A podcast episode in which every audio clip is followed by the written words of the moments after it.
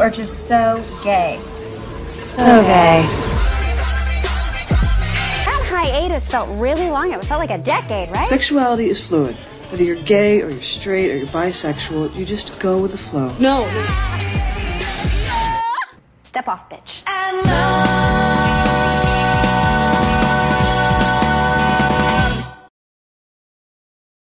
Bienvenue dans Génération The L World. Aujourd'hui, nous allons débriefer l'épisode 6 de The L Word Génération Q. 100% spoiler. Je suis Aline, je suis journaliste et j'ai créé I Like That, une newsletter qui analyse la culture pop avec un regard LGBTQ+. Moi je suis Lauriane, j'ai créé Lesbien Raisonnable, une newsletter et un fan account de Céline Sciamma. C'est dit. qui analyse aussi d'autres aspects de la culture lesbienne de temps en temps. Euh, Aujourd'hui, on a avec nous Iris Bray. Iris, tu es spécialiste de la question du genre et de ses représentations. Euh, tu es universitaire et enseignante, journaliste et autrice. Ouais. C'est ça J'ai rien oublié. Euh, non, j'ai aussi réalisé un documentaire sur, euh, sur euh, d'ailleurs Jenny dans Yellow World. Tout à fait, Je- je m'en souviens. Et qui s'appelle comment du coup Sex and the Series sur OCS. Comme ton livre, Sex and the City, Exactement. où tu avais beaucoup parlé de The L World, Exactement. avec une phrase sur les scènes de sexe qui étaient techniquement bien léchées. Merci pour ça. Je m'en souviendrai toute ma vie. Et euh, t'as écrit un autre livre, mais on en reparlera peut-être plus tard. Ouais. Euh, on est dans un épisode un peu spécial déjà parce qu'on est dans un café et qu'il y a énormément de bruit. Ouais. Donc on est un peu, on est un peu au Danas. Euh, en. Un peu. On est avec Iris Bray, du coup on essaie de faire euh, comme si on était à l'école, un truc un peu universitaire, mais quand même on a envie de savoir.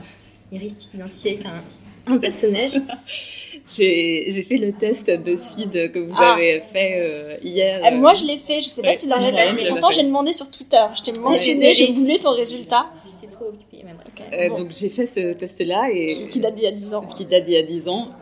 Et donc à ton avis, c'est- j'ai quel résultat? Shane. Non, absolument pas. J'ai j'ai eu Jenny. Ah. voilà, mais ce qui me ce qui me réjouit parce que je sais que c'est un personnage très mal aimé, mais que moi j'aime bien, que je continue à aimer même si elle est morte. Et du coup ça disait quoi la petite description de, de, de BuzzFeed? Là, voilà, ça disait euh, quelque chose de genre euh, t'es très sérieuse et très chiante, un truc comme ça. Enfin, c'était euh... voilà, c'est c'est ce que j'ai C'est une description de l'universitaire. Euh, non, mais j'imagine que c'est parce que j'ai mis que j'aimais bien lire, donc euh, que j'aimais bien écrire, que du coup je, je suis assignée à Jenny. Mais c'est sûr que quand moi j'ai regardé le, les premières saisons, que j'ai regardé en DVD aux États-Unis, euh, C'était universitaire déjà Tu le regardais déjà avec ton œil. euh, euh, non, pas du tout. J'étais, c'était, je me souviens très bien. C'était, j'étais encore ce qu'on appelle undergrad, donc c'était mes premières années à la fac et j'a- j'avais, je faisais un stage à New York l'été et quelqu'un m'avait prêté son appartement. Une femme m'avait prêté un appartement pendant 2-3 jours avant que je trouve un truc à moi et elle avait tous les DVD de The L World et je connaissais pas la série et du coup bah, j'ai passé les trois journées enfermée chez elle. À regarder ça et je me souviens très bien du trouble et de l'émotion que j'ai ressenti euh, euh, en les regardant et en préparant le documentaire que j'ai fait euh, sur Jenny, j'ai du coup re-regardé quasiment tout. En tout cas, j'ai regardé toutes les scènes de sexe. Et, c'est- ouais, c'était intéressant de revisiter aussi des souvenirs que j'avais de certaines scènes qui m'avaient énormément marqué à l'époque et qui aujourd'hui bah, résonnaient soit différemment, soit continuaient à me troubler, mais que ouais, de, de revisiter. Enfin, pour moi, c'est quand même The L Word, à ce moment-là, c'était euh, un événement culturel important et de, de pouvoir y retourner et de revisiter ça, ça raconte quelque chose aussi de voilà de l'histoire américaine et de notre histoire personnelle. Tu revois encore cette femme de l'appartement? Pas du tout. Je ne sais même plus qui c'était. C'était une amie d'amis, mais je ne sais plus rien d'elle et je ne sais pas euh, qu'est-ce que- qu'est-ce qui est devenu cette femme ni sa vie. Dommage. Pour moi, je tiens à dire quand même que c'est de quoi officiel, la science de BuzzFeed a parlé, je suis une Alice. Je sais, je sais, personne n'y croyait, mais voilà, c'est officiel et on attend toujours les résultats de Lauriane. Mais non mais vraiment, je suis, je suis curieuse, j'ai vraiment envie de Ok. savoir. Moi aussi. Alors, on a dit donc c'est un épisode spécial, euh, spécial université de- d'Iris Bray. donc, on va pas faire un, on va pas faire le petit déroulé de l'épisode euh, comme d'habitude. On va plutôt aborder plusieurs euh, thèmes que euh, qu'Iris a déjà abordés dans son premier ouvrage ou dans son euh, deuxième ouvrage Qui va paraître le 6 février, qui n'est pas encore sorti. et qui s'appelle qui s'appelle Le regard féminin. J'ai eu un doute une seconde. Et le 5 février, tu as Violette Co. oui, le 5 février, je fais le lancement à la librairie Violette Co. Et j'espère que vous y voir là-bas. De toute façon, on sera là-bas à cause de. À cause de- du DVD de portrait, Voilà. on a compris. on sera resté dormir. Hum, du coup, dans Sex and the City, tu analysais pas mal euh, The Hour. T'avais hâte de ce retour? Ouais, j'avais vraiment hâte et j'en espérais beaucoup. J'ai été euh, assez déçue. Ah ouais? Ouais, je suis très déçue, ouais. Carrément, quoi.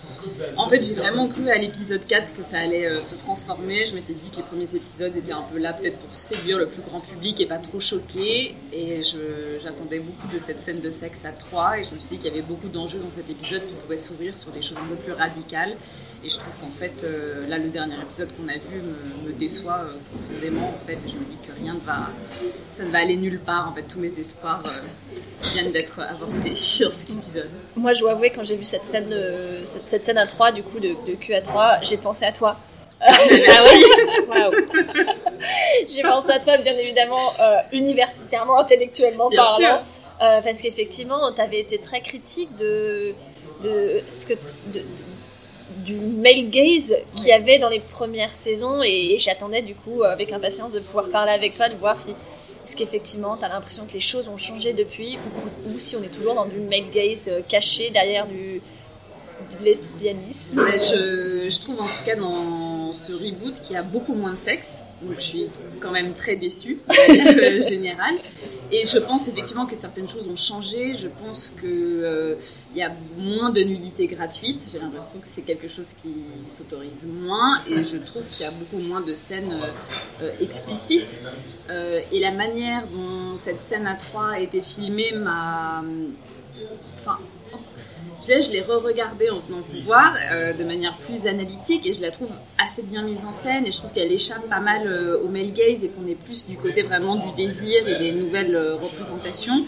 Mais après, j'aimerais qu'il y ait trois scènes comme ça par épisode pour qu'on puisse vraiment se dire est-ce que les choses ont changé ou pas. Je trouve que là, il y a presque pas assez de sexe pour vraiment donner un avis. En tout cas, pas assez de sexe lesbien. Parce que je trouve que sur toutes les questions trans, la série euh, a, beaucoup évolué euh, et est beaucoup plus pertinente. Et je pense que c'est aussi euh, grâce à l'arrivée d'un scénariste trans. Mais par contre, sur la sexualité des femmes, ou même des femmes trans et des femmes cis, je trouve que ça reste assez schématique et ça reste pas très excitant. Mais du coup, t'attendais quoi de cette série euh Moi, j'ai l'impression que tous les invités qu'on a eus n'attendaient rien de cette euh, nouvelle saison, qu'il n'y avait pas d'attente.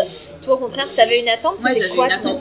J'avais une attente des, des corps, en fait. J'avais une attente de voir euh, des corps fatigués. J'avais envie de voir les héroïnes euh, 20 ans plus tard, euh, avec des seins tombants, avec de la cellulite, avec... euh, je voulais voir des corps transformés. J'avais euh, envie de voir ça. Celui de Tina, il était transformé. Moi, je l'ai trouvé sexy quand elle arrivait avec ses rides et tout. Je me suis dit, ah Elle Ouais, avait du Tina, un euh, bidon aussi ouais. de... Tina a changé. Femme, quoi. Ouais. Et d'ailleurs, à un moment, elle a chaud et je me suis demandé si c'était. Ouais, c'est liquid shadow. ouais. Donc, euh, donc, euh, voilà, on se dit ménopausée, ça c'est quand même euh, des trucs qui sont nouveaux.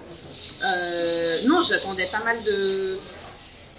De, ch- enfin, je, je pensais en fait, quand, quand on annonçait Generation Q, je pensais qu'on allait aller quand même beaucoup plus loin dans les récits et je pensais qu'on allait aussi euh, sortir de certains schémas. C'est une série quand même qui a été inventée d'abord euh, pour euh, plaire à la majorité et je me disais que maintenant que ça c'était fait, on pouvait peut-être aller euh, vers des récits qui seraient justement beaucoup plus pointus et qui oseraient beaucoup plus de choses. Et non, je trouve que c'est même beaucoup plus euh, euh, tradit que, que la première version de la série. Je pense que c'est quelque chose qu'on a dit et redit dans, cette, euh, dans, dans ce podcast. quoi. C'est que le nombre d'épisodes, on avait l'impression qu'on pouvait juste euh, changer les, orientations sexuelles des personnages et ça changerait strictement rien. hein. Oui, mais je trouve que même euh, au-delà de ça, ce qui, a- est pour moi encore pire, c'est que j'ai l'impression qu'en fait, on est complètement euh, dans l'hétéropatriarcat et que toutes les questions euh, amoureuses et sexuelles sont euh, dans ce un régime en fait hétérosexuel. Et donc c'est ça qui, qui me perturbe beaucoup. C'est-à-dire que j'ai l'impression que toutes les questions, c'est mariage, pas mariage, divorce, pas divorce, enfant, pas d'enfant. Et quand on a la possibilité de repenser la famille ou de repenser le désir d'enfant ou même de repenser la sexualité, j'ai pas l'impression qu'elles y vont. Moi je dis elle, elle et il, c'est-à-dire les scénaristes euh, n'y vont pas. Là, quand même, dans cet épisode, on voit, euh, voit qu'il y a une réflexion sur, euh, sur la famille, cet épisode et les précédents, avec le trouble comment est-ce est-ce qu'il s'organise, comment est-ce, qu'il se montre au monde et, bientôt aux enfants de, de la famille. On a aussi le lien avec entre Shane et Kiara, leur réflexion sur la famille. Est-ce qu'il faut être en couple pour avoir un enfant ensemble, pour avoir un enfant ou pas Et tout ça, je trouvais ça quand même euh, Ben, c'est des questions. intéressant, C'est des, queer. c'est des questions qui sont fascinantes, mais les réponses qui sont apportées par la série, pour moi, sont extrêmement décevantes. Et c'est pour ça que je pensais qu'on allait arriver à un tournant après l'épisode 4, parce que je me disais, bah, qu'est-ce que c'est en fait de, de partager son amour, d'être dans une générosité, d'aimer plusieurs femmes à la fois, de permettre à un amour passé, de quand même être présent dans une vie de couple. Enfin, je- oui, ça, c'est des questions qui m'intéressent et je pense qu'elles méritent à être creusées, mais là, on voit très bien dans cet épisode que ça va sûrement euh, se terminer différemment et que c'est peut-être on va retomber vers un truc de jalousie, on va retomber sur un truc de possession qui m'intéresse pas. Et quant à Shane, euh, le fait que Chiara arrive, elle s'appelle Chiara, hein, Ouais.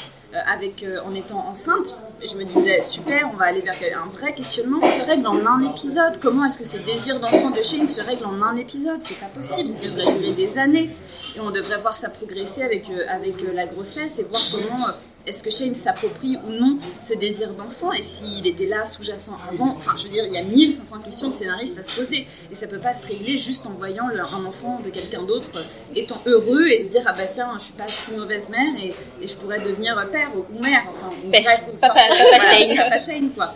Non mais du coup, euh, c'est ça qui est chiant en fait, c'est qu'on retombe forcément sur Papa Shane ou Maman Shane, quoi. Et j'aimerais, euh, c'est comme euh, Maman T ou euh, Enfin, puisqu'on va arriver à Tina, Ouais. je pense. Mais, donc, euh, euh, voilà, je trouve pas que les modèles familiaux mi-parentaux, moi, me permettent de voir des nouvelles représentations qui pourraient me faire un peu fantasmer. Je trouve que tout ça me déprime, en fait, un peu profondément. Moi, je voulais parler un petit peu des, des personnages de la série euh, originale, Ouais. les trois qui sont revenus. Qu'est-ce qu'elles représentaient au niveau héritage lesbien dans les représentations? À la fois Beth, Beth Shane et Alice. Bah, c'est. Est-ce qu'elles sont stéréotypicales Est-ce qu'elles sont... Oui, bah, quand même, à la base, et on vous en avait déjà parlé, mais à la base, Alice était bisexuelle. Donc, c'était un peu. Shane était censé euh, être. euh, Butch, mais bon, Non. voilà, c'était. Non, bah, si, elle était considérée, euh, en tout cas, par, euh, par euh, la créatrice Aileen Shaiken comme Butch. Ah, elle était écrite comme vous. Ouais. Ils ont pas cassé la bonne personne. Ça, je, ne suis pas directrice de casting, mais enfin, elle était censée représenter euh, quelque chose de, masculin, de viril. Euh, et puis, euh, Beth était censée euh, être noire. Enfin, je veux dire, c'est ce qu'elle incarne, même si sa couleur de peau est quand même beaucoup plus claire que celle de, sa sœur. Mais c'est- ça devait être une, femme noire lesbienne.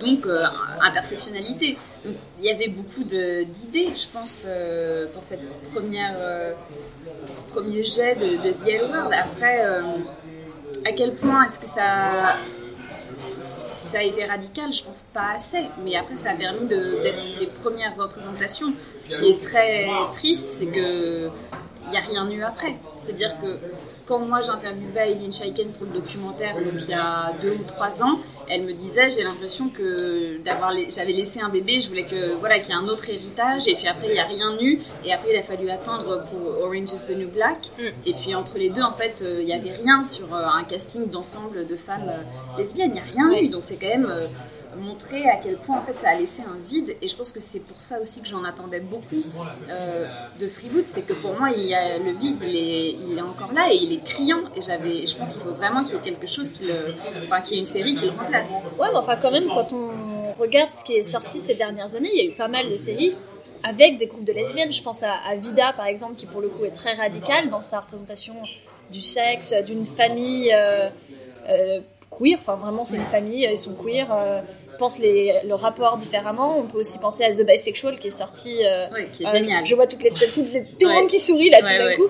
Euh, tout, tout ça, c'est quand même pas mal de séries qui sont sorties ces dernières, dernières années. Euh, Est-ce qu'on avait besoin d'un The World euh, grand public? Et, et, en- et même en fait, j'ai une autre question pour toi me taraude. Pourquoi est-ce que personne n'a entendu parler de ces séries? Alors, c'est deux grosses questions. Déjà, je, tu, tu as raison de parler de grand public et mainstream, c'est-à-dire que The Bisexual n'a jamais euh, connu euh, son public, c'est-à-dire que c'est une série qui a disparu euh, des écrans. Comme là, j'ai l'impression que Work in Progress, à part vous qui en parlez, il y a quand même pas. J'ai vu un article dans l'idée, mais il y a quand même très peu de Ah ouais. d'écho. Alors que Et puis Vida, moi, quand je sais pas si beaucoup et gens Vida, vu pareil, c'est- c'est- c'est ça reste des, des séries extrêmement confidentielles. Euh, et qui intéresse pas. Moi, quand j'ai essayé de proposer des articles sur Work in Progress, je me suis dit bon, on va pas me prendre un article que sur Work in Progress, alors je vais essayer de le mélanger avec d'autres euh, d'autres séries sur des thématiques similaires. Et on m'a dit non, c'est trop poussé, c'est trop niche. Apparemment, vraiment, ça n'intéressait pas les gens. De... Ouais, les médias, ça, je, je pense qu'on a un vrai problème en France euh, autour de qu'est-ce qui intéresse le public ou non. Et ça, je, enfin, c'est un problème structurel et c'est un problème sociétal et c'est aussi un problème de qui dirige les rédactions. Euh, donc il va vraiment falloir qu'il y ait un mouvement pour que tout ça change, mais parce que ce sont des, des très bonnes séries et qui sont, euh, enfin, The Bisexual pour moi c'est une des séries les mieux écrites euh, de ces dernières années. Euh, Vida, j'ai plus de réserves parce que je trouve que la manière dont c'est filmé, ça reste quand même beaucoup dans le male gaze, beaucoup dans l'objectification euh, des corps féminins. Euh, et j'y crois un peu moins, mais la saison 2 m'a intéressée. Par exemple, dans, le, dans mon prochain livre sur le regard féminin, je parle de la scène d'orgasme de la grande sœur, euh, où elle est avec son amante qui essaye plusieurs jouets sur elle qui ne fonctionnent pas. Et euh, finalement, elle, euh, elle s'arrête. Enfin, il y a quand même ça, ça prend un peu plus de temps que ce qu'on peut voir, et ça se termine sur un orgasme féminin, encore quelque chose qu'on voit trop peu souvent. Donc, j'ai l'impression que ces séries-là, elles arrivent à pousser certaines choses, peut-être aussi parce qu'elles sont considérées comme niche euh, dès le début, Ouais. alors que The L Word est considéré comme mainstream. En parlant d'orgasme féminin, je voulais parler de la toute première scène de ce reboot qui commence avec un. Period sex. Voilà. Ouais. T'en as pensé quoi, toi de- Et ben, je j'ai été déçue.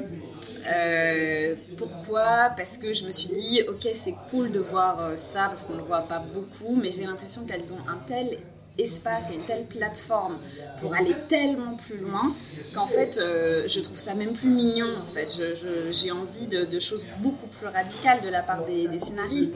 Et j'ai l'impression qu'une scène de sexe pendant les règles maintenant on pourrait voir ça euh, je sais pas sur n'importe quelle série Netflix. Donc je, comme il y a des choses qui vont tellement plus loin, donc par exemple là j'ai vu la dernière saison de Sex, Education, qui pour moi euh, représente des choses qu'on n'a pas encore vues, et notamment dans le dernier épisode il y a une scène de sexe lesbien entre deux, entre deux adolescentes qui m'a vraiment bouleversée. Attends, t'es en train de spoiler la deuxième saison ouais. de Sex Education? Ouais, mais, mais je vous- justement là on peut Je dire suis à la fois chose- outrée et en même temps encore plus excitée qu'avant. J'avais envie d'arriver au dernier épisode. Mais du coup, ouais, le- la scène de sexe pendant les règles, je l'ai pas trouvée euh, si révolutionnaire que ça, ni si novatrice que ça. J'ai trouvé que la scène de troupe, elle était beaucoup plus intéressante sur ce qu'elle disait des enjeux en fait euh, des- entre les trois personnages.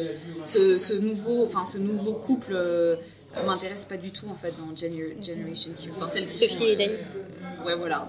Ça, ça me... Je suis en train d'imaginer si la série s'était ouverte sur cette euh, scène de sexe euh, à trois. Ça aurait été carrément une autre série, quoi. Bah, ou alors, oui, ça serait devenu une série qu'on aurait eu envie de regarder.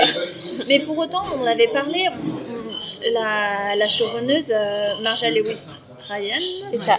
a dit qu'elle avait choisi cette scène parce que ça lui importait de voir des, un corps de femme latino, afro-latina, euh, nu, visible. C'était important pour elle qu'il y ait ce premier plan, euh, en gros, sur ses seins. Toi, t'en as, t'en as pensé ça? Est-ce que t'as compris son intention Est-ce que ça te semble être une bonne intention C'est intéressant parce que c'est exactement ce que la showrunneuse de Vida, euh, Tania Saracho, dit en fait sur ces scènes de sexe. Elle dit que c'est important pour elle qu'on voit euh, des brown queer bodies. Euh, et ça, c'est vraiment quelque chose qu'on retrouve dans le discours des showrunneuses. Hum, évidemment que c'est important de voir ces corps. Après, la question, c'est comment est-ce que ces corps sont mis en scène. Euh, et c'est là, en fait, où il y a vraiment des choses à réinventer. Et je trouve que dans Vida, ou même dans cette première scène d'ouverture, je trouve pas ça, en fait, très intéressant. La manière dont c'est mis en scène et le côté, genre, euh, on fait un peu durer cette scène pour finalement dire qu'elle a ses règles et que c'est un peu un élément scénaristique, un peu, genre, qui est censé nous faire waouh, décoller, genre, c'est trop cool et c'est trop queer et c'est, genre, trop en avance. Non, en fait, pour moi, ça, ça a déjà 10 ans de retard. Donc, euh, oui, c'est important que ces, ces corps-là euh, soient des corps désirés et désirants. Maintenant, réfléchissons à comment est-ce qu'on enseigne les sexualités féminines. Mais je pense que c'est un truc qu'on en a un peu parlé avant avec, euh, avec Lauriane, qui nous a toutes les deux euh, plu dans cet épisode. C'était la liberté des corps en règle générale, et notamment avec celui de Finlay, Mm. qu'on voit euh, à la fois poilu des aisselles. Donc ça, on est toujours, euh, on est tout- toujours toutes les deux à fond. Même si Lauriane, tu veux dire quelque chose sur les poils de Finlay? Moi, je pense que c'est un postiche parce qu'il y en a trop en fait. Je sais pas, elle a pas de. Moi, je suis, ouais, je suis poilue et j'ai des poils sur les avant-bras par exemple. C'est et elle, on a zéro. Genre tout d'un coup, il y a une espèce de grosse touffe au niveau de Alors est-ce que c'est l'effet porter la jeune fille en feu? Je sais pas. Non, mais il y a aussi un truc, on a si peu l'habitude de voir des femmes avec des poils de sel qu'en vrai, je crois qu'on sait pas ce que c'est. Genre, on sait pas quelle est la Bah, normalité en termes de. nous, quoi.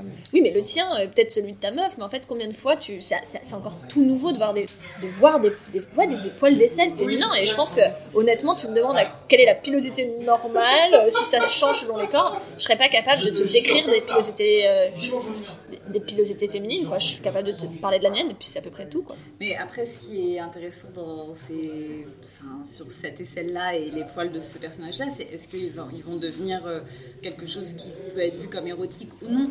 Parce que moi, je trouve qu'on les voit beaucoup, ces poils, dans, après l'amour, mais jamais pendant l'amour. C'est-à-dire, comment est-ce qu'on rend ce corps euh, érotique? Ouais, c'est vrai, ouais. Parce que là, là, dans le dernier épisode, euh, on- je crois qu'on les voit, euh, ou alors c'est peut-être celui d'avant, euh, après On, qu'elle on ait les voit le quand, euh, quand elle se réveille avec Tess. Ouais, voilà. Donc, euh, c'est dans la scène du réveil. Mais moi, j'aimerais les voir en fait pendant, pendant qu'elles font l'amour. Je pense que ça donnerait une autre charge érotique. Cela dit, on. On n'a pas beaucoup vu Finlay faire l'amour, en fait. Non. Réellement, je crois qu'il y a une scène avec Rebecca. Je crois que c'est tout. On la voit euh, deux scènes avec Rebecca. Euh, voilà, Donc, oui, il n'y a pas assez de sexe dans cette saison. c'est ça. Mais il y a aussi le fait qu'elle se balade, euh, qu'elle aille dans la piscine euh, topless. Et j'ai trouvé ça hyper cool, quoi. Se Ouais. voir cette femme qui se bouge comme ça, qui dit Bon, bah, j'ai pas de maillot, euh, je m'en fous, je vais me baigner, euh, je vais pas être restreinte par un haut de maillot. Mais ça, de toute façon, dès le début, comme enfin, la manière dont elle apparaît à l'écran, cette, cette héroïne, c'est avec son vélo, euh, traversant la ville. Donc, on sait déjà que ça va être un corps en mouvement, un corps libre. Mais euh, après, je trouve pas que au niveau euh, de sa sexualité, euh, ça se ressente tellement. Enfin, je, je crois que je suis juste déçue. en fait. Non, mais cette scène de, de seins nus dans la piscine, en fait, c'est une- c'est un clin d'œil au, au premier épisode, Bien sûr, quand Jenny les voit. quand Jenny voit Shane et, euh, Ouais. et la blonde, là, qui n'a jamais eu de prénom. Et d'ailleurs, on peut aussi dire que ça peut être peut-être un clin d'œil à la scène dans la piscine de Tina enceinte, Ah oui. qui était magique, qui était euh, une de mes scènes préférées, qui était en fait la seule scène avec Tina qui m'a intéressée, Ah ouais. je pense. Mais là, justement, que c'était plein de scènes, effectivement, qui sont beaucoup plus radicales que, que ce qu'on Bah voit oui. dans cette saison. Même, même je veux dire, euh, même maintenant, avec le monde qui est censé être plus ouvert euh, au, au corps des femmes, à la sexualité lesbienne, etc., ces scènes sont toujours plus, plus, plus- plus radicales que celles qu'on voit dans cet épisode. Bah, c'est sûr que de voir Tina euh, enceinte euh, dans la piscine faire l'amour, il y a une scène de cunilingus, c'était quelque chose d'extrêmement novateur, je pense, à l'époque. C'est pas quelque chose qu'on voit beaucoup, en fait. Or, les femmes enceintes continuent, pour certaines, à avoir une sexualité. Je s'en vois. Euh,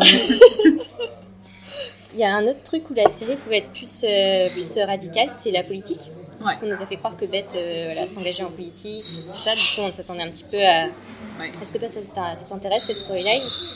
Ah ouais, ça m'intéresse vachement. J'aimerais beaucoup, enfin surtout que j'avais trouvé que dans les premiers, épis- les premiers épisodes, il y avait certaines références à la politique américaine, enfin j'avais l'impression, mais même au- au-delà, il y avait des références à Julie Chicago, enfin j'avais l'impression que ça, on n'allait pas aller vers un truc à, à la I Love Dick où on a beaucoup de citations et de références, mais je me disais peut-être qu'on va avoir un peu plus de culture euh, lesbienne qui va être intégrée, et je trouve que pas du tout en fait. Et du coup, euh, ni dans la voilà, ni dans la politique euh, de, euh, de devenir maire ou pas de LM, et ni dans la politique euh, des idées euh, de la série. Et ça, je trouve ça hyper dommage. Ouais. En règle générale, il n'y a pas grand chose de culture lesbienne ou de culture queer dans cette série. C'est Non, beaucoup moins. Enfin, mais je veux dire, elles auraient pu. Et c'est vraiment ça qui est dommage, c'est-à-dire que ça, aurait pu être des petits clins d'œil pour celles euh, et ceux qui comprennent, et puis ça aurait pu euh, aussi ouvrir euh, d'autres champs des possibles, mais autant dans les références artistiques, littéraires, que des blagues, enfin, il y a plein, plein, plein de choses à faire. Elles ont une telle plateforme, en fait, pour, pour, voilà, pour promouvoir aussi peut-être des choses qui sont plus souterraines dans certaines cultures. C'est vraiment dommage, je trouve. comment t'expliques ce sort de retour en arrière justement? Je sais pas trop comment je l'explique parce que c'est une question de scénariste. Moi, j'ai écouté une émission euh, de télé française où euh, je, crois, que tu participes, où tu vas y participer, Ouais, c'est bon. le cercle. Ah oui, oui, j'y ai participé. Ouais. Et, euh, Je faisais pas partie de cette émission-là. En moi, il parle de The L Word et il y a un, un monsieur qui parle, de, qui parle de la série et qui dit que c'est un mélange entre Melrose Place et euh, Monique Wittig. Ouais. Et là, j'ai fait Monique Wittig, il faut quand même la chercher très très loin pour, euh, pour Ouais, dans The Word. Clairement, il a juste voulu montrer qu'il la connaissait une personne de la culture queer, parce que s'il y a rien de Monique Wittig dedans, hein, vraiment. Non, je pense que, en fait, je pense qu'on pouvait espérer, enfin, on pouvait espérer ça, mais euh, malheureusement, moi, je trouve que la série est pas du tout assez radicale pour dire que qu'il y a du Wittig. Après, je trouve ça très important de pouvoir dire Monique Wittig dans une émission comme Le Cercle. Moi, j'ai placé Virginie Despentes dans la dernière, même s'il n'y avait pas grand-chose à voir avec Despentes dans la série que j'essayais de défendre. Mais je pense que c'est aussi euh, une manière d'insérer ces noms-là en fait dans, dans des débats qui sont censés être des débats euh, grand public. Euh, pourquoi pas? Parce que peut-être qu'à ce moment-là, une personne qui le verra aura envie de lire Wittig et se dira tiens, Wittig c'est tellement mieux que The L Word, j'arrête de regarder la série et j'ouvre un livre. Je- ou même si je, je suis pas en train de dire que les séries sont moins bien que les livres, hein, attention, mais je veux dire, je, j'ai- enfin, voilà, je pense que c'est important de, de pouvoir injecter euh, quand on peut. On peut faire une série euh, à la The L Word sur la vie de Monique Wittig, je pense. Ben, je pense que tu pourras avoir un rendez-vous Netflix peut-être dans les mois qui arrivent. Franchement, ouais. Moi, je- Le MLF des années 70, c'est le chart, mais en mieux. Là, Euh, là tu me fais- j'ai les yeux qui brillent en fait, tu vois, tu me donnes envie d'avoir des créations françaises euh, lesbiennes. T'inquiète, Netflix, entendez-nous, France TV slash, entendez-nous. Je pense qu'ils vous écoutent. Non, mon idée avec le langage, c'est que, euh, encore une fois, au niveau de la euh, représentation queer, on a quand même un vocabulaire à nous qui est euh, assez marqué. Est-ce que tu trouves que dans la série, on l'entend assez ou on l'entend pas assez Tout ce vocabulaire euh, sur euh, les butch, les fouches, les. Enfin, je dis basique, mais. Non, je trouve qu'on l'entend pas du tout et je trouve que. En fait, le même, je trouve que le, le mot euh, trouble, je, trouve que la manière dont c'est dit, en fait, elles insistent tellement dessus, elles le répètent deux fois, Beth ne comprend pas, euh, enfin, c'est vraiment dit trois fois. Euh, alors, à la fois, c'est important parce que je pense qu'on a vraiment besoin de- de- de- d'inventer des nouveaux langages pour essayer d'inventer, en fait, des nouveaux euh, euh, régimes, même familiaux.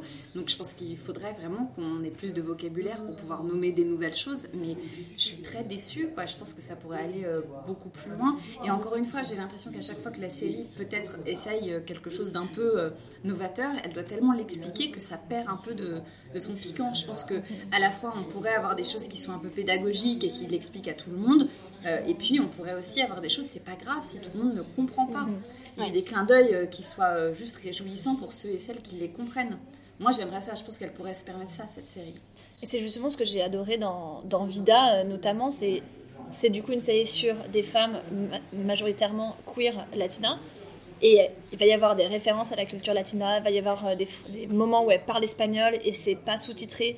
Il y a des moments où elles ont des références queer et ça va pas être, expliqué. Et en fait, quand on regarde ça, bah, ça n'en est strictement rien à son plaisir de regarder la série. Je veux dire, s'il nous manque une référence, bon, bah, on comprend que c'est une référence, euh, euh, une d'une communauté dont on- à laquelle on n'appartient pas. Et puis, justement, ça rajoute de la précision. Et, moi, j'ai trouvé que pour moi, c'était vraiment le, chemin que je voulais voir.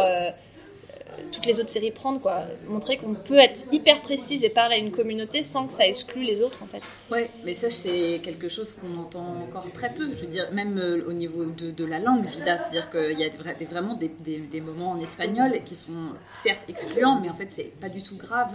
Je pense qu'on est encore, surtout en France, dans un discours de on a peur de perdre les gens.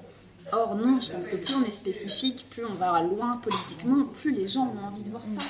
Et c'est le problème sériel qu'on a en France aujourd'hui. Je pense qu'il se, je pense qu'il est là, c'est qu'on a peur que ça parle pas au plus grand nombre. Donc on veut des séries qui touchent des 7 à 77 ans, mais en fait ça n'intéresse personne.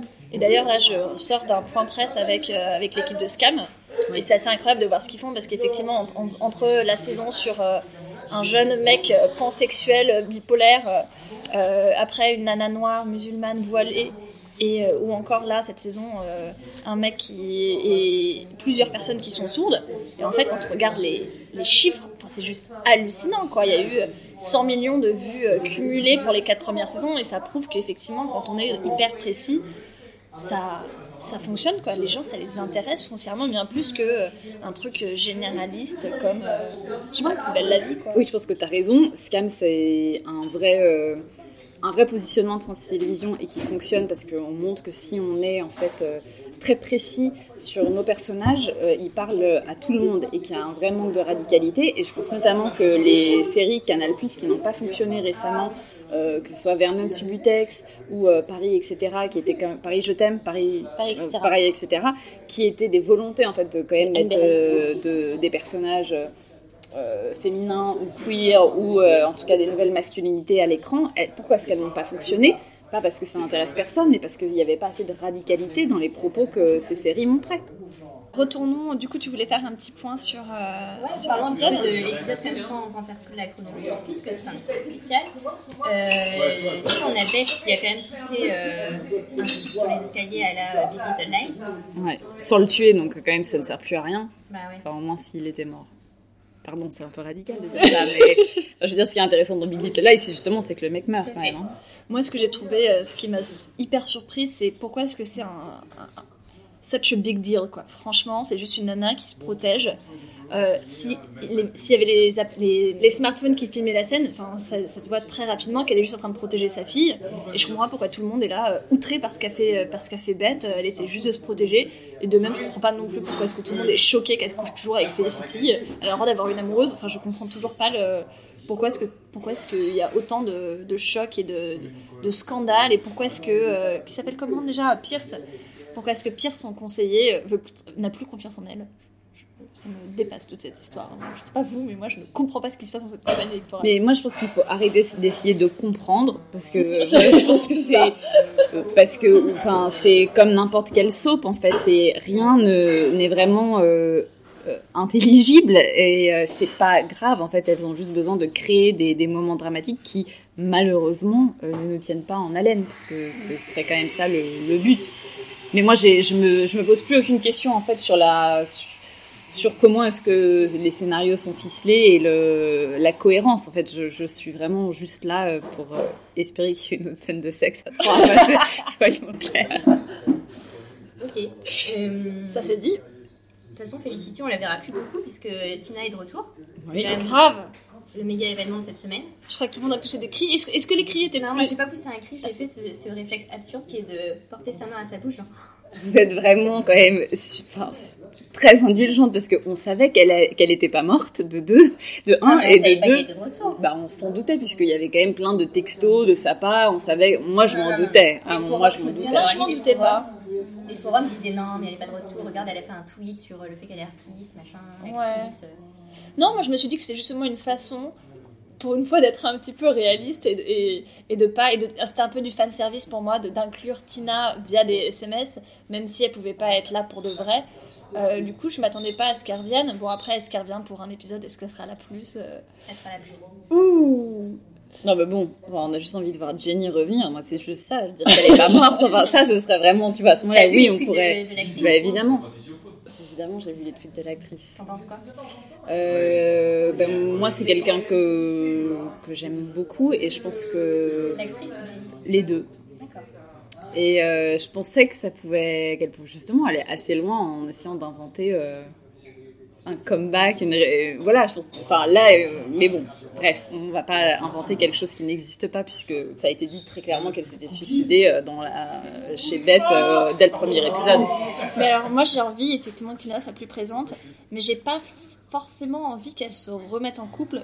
Euh, encore une fois, parce que je suis peut-être un peu trop euh, dans, dans le réalisme, euh, ce qui n'est pas du tout le ton de cette série, mais j'ai envie de voir des amitiés, j'ai envie de voir hein, des choses qui sont tellement ancrées dans la vie, dans la vie lesbienne. C'est ça. Et je comprends pas pourquoi il n'y a pas plus d'ex qui s'entendent bien. Il y a eu un petit côté là quand moi j'adorais cette scène quand Tess dit coucher après avoir couché avec avec Finlay et qu'elle lui dit bah t'as jamais couché avec des potes. Et je me suis dit ouais ça serait cool de voir plus euh, plus ça quoi. Genre plus des potes qui couchent entre elles des ex qui s'entendent bien qui se recréent une famille justement avec euh, avec euh, les deux anciennes mères qui sont ensemble etc Oui, ce serait bien, mais ce n'est pas cette série-là. Donc euh, c'est pour ça il faut regarder Transparente, ou il faut aller vers d'autres d'autres euh, séries euh, familiales qui sont pas des soaps. Oui, je sais, merci. Je, je suis au courant. oh, le couteau dans la plaie Mais-. Mais en même temps, je trouve que la plus belle scène pour moi de cet épisode, c'est c'est quand Tina lui dit qu'elle qu'elle fait encore, enfin qu'elle est encore sa famille, quoi. Et Ah, ça c'est, hyper mouvant cet épisode ouais. hein. Bah moi, pour moi, ça c'est une scène qui est vraiment bien. Celle de la fin. ouais Et quand de, de, lui- de reprocher à Tina qu'elle n'est pas venue à l'enterrement, ça c'était pas une information qu'on avait eue, que j'ai mal écouté. Et du coup, je trouvais que c'était bien amené et de voilà. Et j'ai trouvé que tout ce dialogue-là, enfin, on ressentait quelque chose sur euh, bah, qu'est-ce que c'est qu'en fait de se séparer, qu'est-ce que c'est que de souffrir, qu'est-ce que c'est que de retrouver son espace et qu'est-ce que c'est que de revenir. pour être là pour l'autre. Bon, en vrai, je dis que pour réalisme, j'aimerais bien qu'il y ait juste deux actes qui s'entendent bien. Mais en vrai, de vrai, de vrai, euh, la gamine en moi euh, a trop envie qu'elles se remettent ensemble. Bah, je pense que ça, ça peut. oui. Oui, parce que maintenant qu'elle s'est trouvée. Non, ça va se passer. Pronostic, ça va se passer. Épisode 7 ou épisode 8 Épisode 7. Il en reste plus que deux. hein. Il y en C'est ça. deux. Ouais. Euh, autre chose notoire dans cet épisode, l'absence de Mika. Ouais. Alors attends, Mika, c'est le roommate trans, c'est ça? Ouais. Euh, ouais, Il bah a oui. disparu. Il a- Mais il y a plusieurs personnes qui ont disparu de cet épisode, non? Bah, il n'y a, Il y a pas le show d'Alice, alors qu'on était presque habitués à ce qu'il y ait toutes les semaines euh, l'émission d'Alice qui. Qui nous a Ouais. déçus. Hein. Ouais. Tu te rappelles quand on pensait qu'il y aurait un- un- un- une invitée par épisode? Ouais, parce que oui, on se pensait que ça pouvait envoyer du lourd, là plus du tout. Bah moi je sais pas, ça m'a, ça vous a manqué, moi ça m'a pas manqué? En fait, c'est marrant parce que pourtant, Dieu sait si euh, j'arrête pas de parler de Mika à chaque épisode. Quand euh, Lauriane, tu m'as dit qu'il y avait pas Mika, j'ai fait oh, mais c'est vrai, il y a pas eu Mika. Donc clairement, il m'a pas manqué euh, puisque j'avais même pas remarqué qu'il était pas là. Mais en même temps, je trouve ça un peu triste que tout d'un coup, euh, alors qu'il est censé faire partie des personnages principaux, on le on le fait disparaître comme ça, il va et vient, on sait jamais trop à quoi. euh, Ah bah et il y a l'autre personnage qui manque, c'est euh, la fille du bar, enfin Mm. la meuf Lina. d'hôtesse qui couche Lina. avec Lina. Shane. Voilà. Lena ou Lina Lina. Lina. Euh, elle non plus on l'a pas vue. Ouais. Mais bon, on s'en fout quoi, non? Bah Enfin oui, moi je préférais mais- que ce soit resserré et qu'on ait des choses euh, C'est qui ça, arrivent un peu ouais. plus rapidement. Euh, et en revanche, un personnage qu'on a vu réapparaître alors qu'on l'avait pas vu depuis pas longtemps, c'est Pierce. Oui. Et euh, Le conseiller de Beth. Ah oui, d'accord. on a Qui- fait Qui, beaucoup- bah, qui du coup vient de dire qu'il partait, donc euh, voilà. Euh, mais non, mais moi je trouve ça pas anecdotique que, que, que Mika ça fasse partie des personnages euh, optionnels euh, qu'on bouge comme ça et que Pierce euh, encore pire parce que c'est quand même les deux personnages masculins trans et je trouve ça un peu hallucinant quand même que, euh, que Pierce il soit là juste pour faire son coming out trans et pour dire qu'il se casse donc on, se doute que potentiellement il pourrait devenir un nouvel adversaire et ça sera peut-être intéressant d'avoir euh, du coup deux personnes woke dans la, dans la, dans la course à, la mairie de, Los Angeles mais je trouve ça un peu dommage. Enfin, euh, c'est censé être génération queer, ils ont, ils ont fait venir des, scénaristes trans, et du coup, du coup les, mais, mais les personnages trans, ils sont un peu optionnels, et je comprends pas trop. Bah, Enfin, pour moi, The c'est quand même une, série euh, sur des lesbiennes. Donc moi, j'aimerais que tous les personnages soient des femmes lesbiennes, que ce soit des femmes cis ou trans. Mais enfin, moi, j'en ai vraiment rien à foutre qu'il y ait moins de personnages hommes. Même qu'ils soient trans ou non, je comprends, il fallait quand même rattraper le coup. Mais euh, vraiment, moi, si on voyait que des femmes à l'écran tout le temps, pendant chaque épisode d'une heure, euh, je pense qu'il y aurait aucun problème. En, vrai, c'est ce qu'on s'était dit un peu, on a un peu l'impression dans Portrait euh, de je ne suis un peu. C'est la transition avec ce portrait là Ok, on y va. Ok, mais très clairement, je suis inspirée par le, par le sweatshirt de Lauriane, qu'elle ne quitte jamais, où il y a marqué Jeune fille en feu dessus. Euh, parce qu'en fait, il n'y a pas d'homme dans cet épisode, à part Pierce qui est là une, Une scène. une scène et qui rappelle la dure réalité du monde extérieur. Ouais. À part lui, il n'y a que des femmes dans cet épisode. du cinéma. Bah, ça fait du bien, non? Bah ouais. Ouais. Bah ouais. Du coup, il y a Je suis pour. personne qui parle. Le silence s'est fait autour de la beauté Voilà. de l'absence d'hommes. bah, je... bah, encore une fois, ça aurait pu être un choix radical de rester sur ça. Mais et, tu vois, quand, quand ce personnage-là quitte la maison, il nous manque pas. Donc ça nous prouve encore une fois qu'à force de vouloir plaire à tout le monde, euh, on perd beaucoup de gens, je pense. Bon, après, le truc, c'est que là, le seul homme dans l'épisode, il n'est pas utilisé non plus pour euh, créer quelque chose na- narrativement. Alors que dans le film euh, Portrait de la jeune fille en feu, ça crée quelque chose. Non seulement dans la mise en scène, mais dans le scénario. Donc je, voilà, on ne peut pas quand même comparer quoi. Très clairement, c'était juste pour placer Ouais, le portrait de la jeune j'ai fille compris. mais, euh, mais effectivement, je trouve ça. euh, Ouais, puis ce serait bien aussi que les personnages féminins soient féministes. Enfin, il y a plein de choses quoi. Je veux dire, on pourrait pousser le truc quand même beaucoup beaucoup plus loin à plein plein d'égards, mais c'est le Ouais, bah, c'est le problème de faire une série grand public qui, qui pense plaire à tout le monde en, en- en étant plus inclusif. Euh, Mais est-ce qu'il y, a- y quand même des choses que tu as aimées dans cette, dans cette, série, dans cette nouvelle je saison? l'ai déjà dit dix fois, la, la scène à trois, c'est la scène de C'est tout, vraiment tout ce qu'il y a à retenir de cette saison pour toi. Non, mais je, je... Ce qui, ce qui me plaît, c'est l'émotion de retrouver des personnages et des La nostalgie. la nostalgie, mais pas que la nostalgie en fait, c'est de, je trouve que, en fait, la série, pour moi, ça m'intéresse sur le rapport que ça crée au temps. Euh, et là, forcément, de retrouver des personnes qui ont compté, euh, des personnages fictifs qui ont compté, je, trouve que ça crée un rapport au temps qui est intéressant, parce que ça nous rappelle, nous, ce qui a évolué ou non. Et ça nous ça crée, en fait, une temporalité, une épaisseur temporelle que seule la série peut explorer comme art. Et ça, je trouve que c'est très puissant malheureusement, je trouve que elles en font euh, pas assez. Mais, mais pour moi, il y a eu une émotion quand Shane est descendu de l'avion. Il y a eu une émotion. Il y a une émotion que je pourrais euh, pas avoir parce que voilà, il y a, euh, il y a une dimension, une épaisseur temporelle qui, qui permet cette émotion-là. Et c'est le, voilà, c'est le seul médium qui peut créer ça. Donc, mais j'attendais beaucoup plus en fait autour de ça. Et c'est pas en, juste en nommant un bar Deina que ça va fonctionner en fait. Et je pense que c'est dommage parce que scénaristiquement, il y avait beaucoup de choses à, trouver autour de l'émotion que ça peut euh, être de retrouver des amis, puis aussi le, lien amical de ces femmes qui sont connues pendant tant d'années. Je trouve qu'il n'est pas assez exploré et euh, il devrait y avoir beaucoup plus d'intimité de, entre elles et même de, de, blagues entre elles que nous on pourrait ne pas comprendre, mais qui montreraient en fait tout ce qui s'est déroulé dans leur vie. Voilà. Donc, euh... Il y a l'intimité entre deux nouvelles personnes, c'est euh, Sophie et Finlay.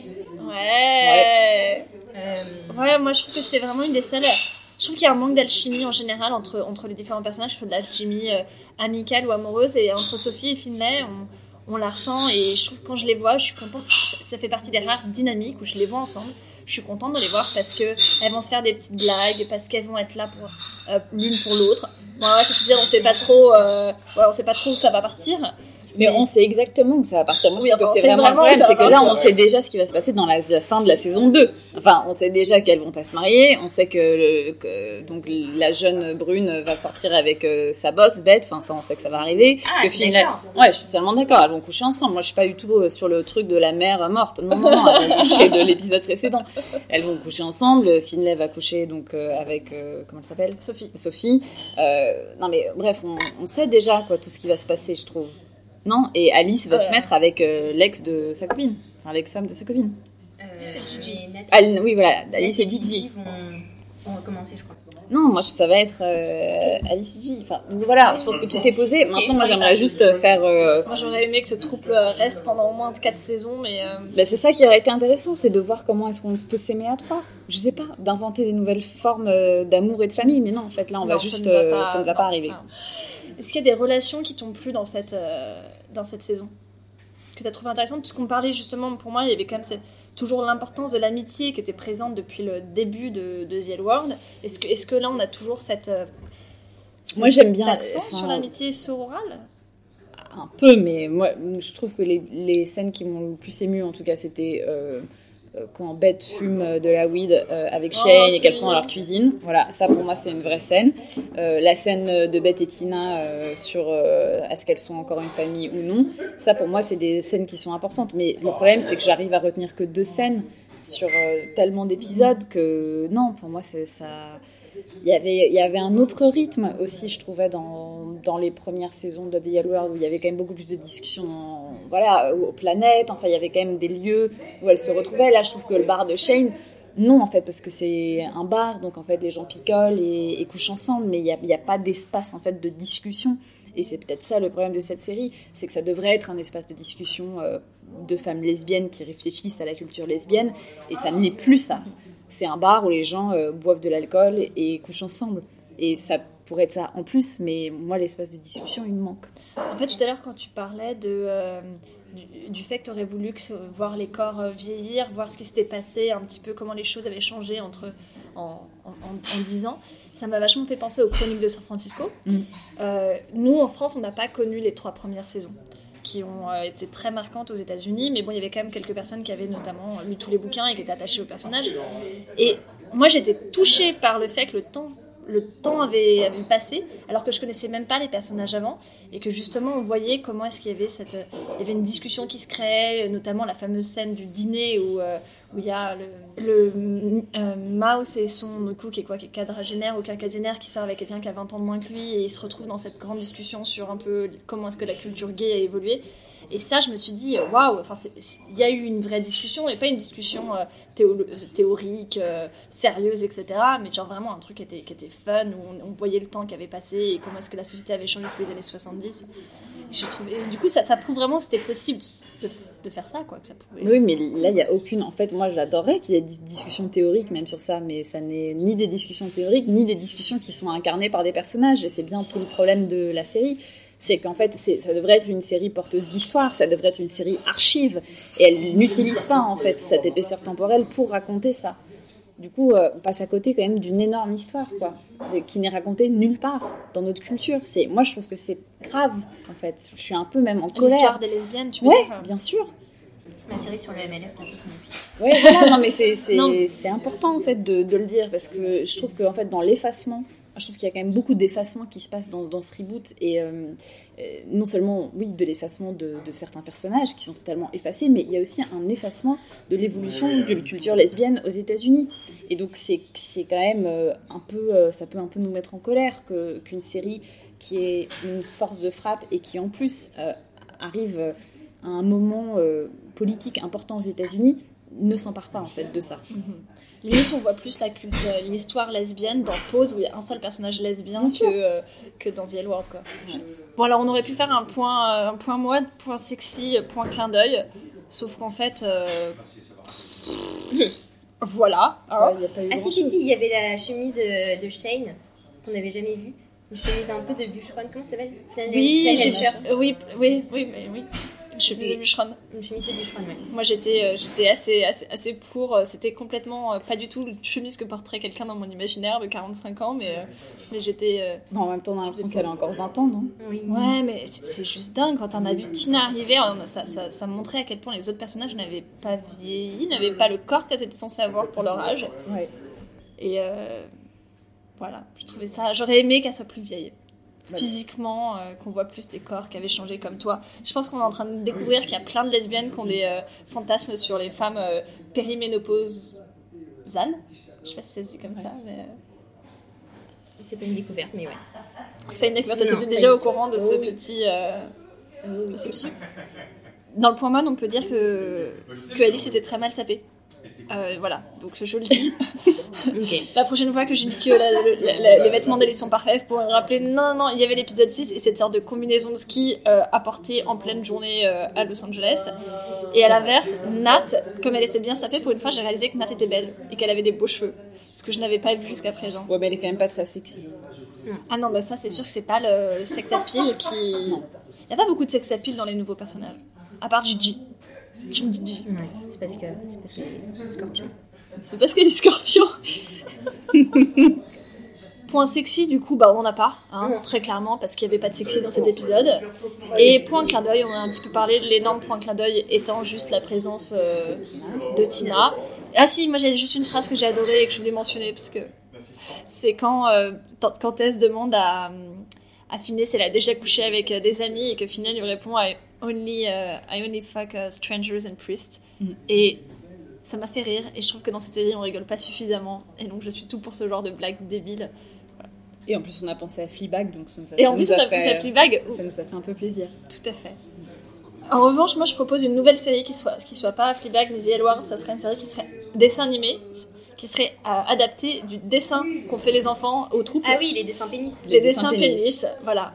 Et ben, tu verras, il y a une référence dans Sex Education à un dessin pénis. Donc il y a des jolis euh, liens qui se tissent entre toutes ces œuvres. Euh, mais voilà, moi c'est un peu ce qui me manque, je trouve. euh, Il n'y a pas suffisamment de, ce, que, Melissa a appelé le côté goofy en, en anglais. on, se marre pas suffisamment dans cette saison, quoi. C'est pas suffisamment léger.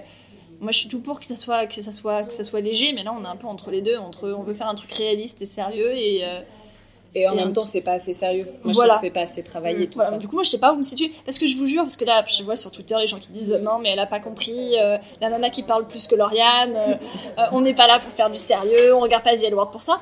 Je suis d'accord. Mais alors, dans ce cas-là, donnez-moi autre chose. Parce que là, du coup, on me fait croire que c'est du sérieux, et puis en fait, ça, ça, ça l'est pas vraiment. Bah, il nous reste deux épisodes. Il nous reste. On épisodes, faites, des plus. blagues, faites du cul, faites des choses. Faites des choses plus radicales. Et euh, on peut retrouver euh, Iris sur les réseaux, réseaux sociaux. Oui. C'est marrant parce que pour une fois, on n'est pas souple. Et j'arrive quand même pas à parler. Mais c'est vrai. T'es sur euh, Twitter, Iris. Oui, je suis sur Twitter et même sur Instagram. Ok. Et ton petit nom, c'est? Iris Bray. Iris Bray. Iris Bray. B-R-E-Y. Oui. Et puis alors, nous, vous devez connaître la, la chanson Ouais, vous maintenant. connaissez par cœur. Lesbien Raison sur euh, Twitter et euh, lesbien.raisonnable sur Instagram. Il y a la ligne sur Twitter, I like that underscore NL sur Twitter, et il y a I like that underscore newsletter sur Instagram. And love